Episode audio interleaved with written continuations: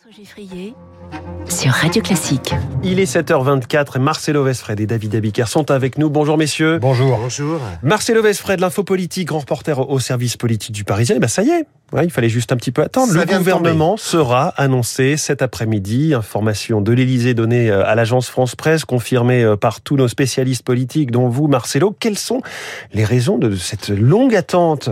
Ben oui, parce qu'à l'origine, on nous parlait d'un remaniement mardi avec un conseil des ministres dans la foulée mercredi, puis c'est passé à jeudi. Ce sera finalement lundi. Et l'annonce de la nouvelle composition, ce sera, oui. ce sera cet après-midi avec un conseil des ministres, donc lundi. Mm. Hier, Emmanuel Macron a assumé de faire durer le suspense. Il a parlé de prendre autant de temps utile que nécessaire, je le cite, pour choisir les ministres. Et parallèlement, Elisabeth Borne a tenu le même message. Elle était en visite au Muro et elle a déclaré on va pas se mettre la pression, on veut la meilleure équipe. D'ailleurs, ce déplacement dans les Yvelines au contact de jeunes filles en insertion ressemblait fort à une façon de meubler justement l'espace Oui. médiatique, d'éviter les premières critiques sur la lenteur du processus. À défaut d'un remaniement, j'y étais hier à, à, au Muro, elle a refait une ode au combat pour les droits des femmes, comme elle l'avait fait lundi pour la passation de pouvoir. Bon, alors comment vous expliquez cette situation qui a fort duré? D'abord, reprenons l'historique. Elisabeth Borne, elle a appris seulement dimanche soir qu'elle serait Premier ministre. Elle n'a pas eu le temps vraiment de se préparer. Il a fallu ensuite travailler sur le gouvernement, tout en recrutant son cabinet à Matignon et en faisant la tournée de la majorité et des partenaires sociaux. D'ailleurs, petite info, elle l'aura au téléphone cet après-midi, Laurent Berger, le patron de la CFDT, donc ça va parler des retraites, évidemment. Ensuite, elle a essayé d'imprimer sa marque, de ne pas se laisser imposer le casting, ou en tout cas tout le casting par Emmanuel Macron.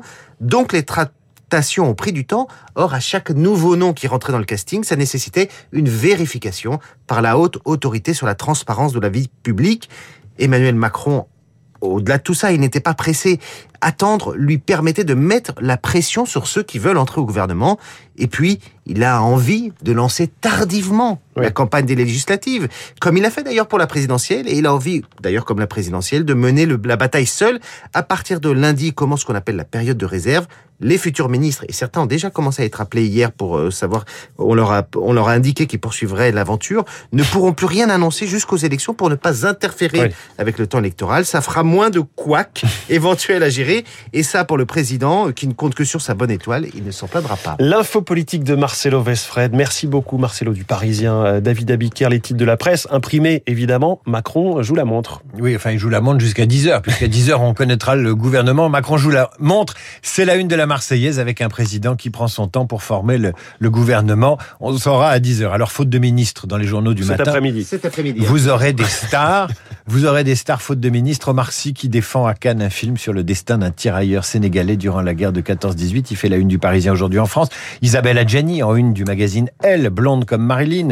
Deux films à Cannes, Valéria Bruni Tedeschi en couverture de Télérama, Marion Cotillard, grand portrait dans le monde par Samuel Blumenfeld, Monica Bellucci pour incarner ce star system, sujet de une du Figaro magazine et Céline Dion dans la tourmente en couverture du Parisien Week-end. Sinon, il y a la gauche. Il y a la gauche qui occupe le terrain pendant que Madame Borne et Monsieur Macron fignolent leur gouvernement et débauchent. Libération qui titre La marche nuptiale. Jeu de mots. Maître Capello ou Madame Hidalgo qui occupe le terrain parisien avec ses annonces à répétition en une de l'opinion.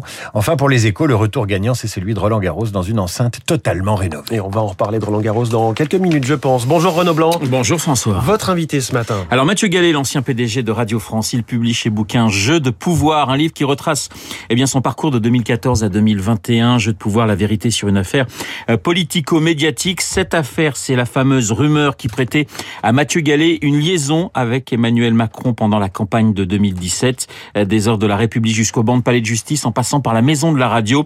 Mathieu Gallet, mon invité, 8h15 dans le studio euh, de Radio Classique. Une demi-heure plus tard, Esprit Libre avec Guillaume Durand, à ses côtés Cécile Cornudet des Échos et Alexis Brézé euh, du Figaro. Esprit Libre, juste après euh, la revue de presse de David Abiker. Notez que dans les spécialistes, nous parlerons effectivement tennis. Roland Garros débute dimanche, la terre battue à l'honneur pendant 15 jours. Nadal, Djokovic, Alcaraz ou encore euh, Sviatek avec mon confrère Nelson Montfort. Je 7 et match avec Nelson dans une dizaine de minutes.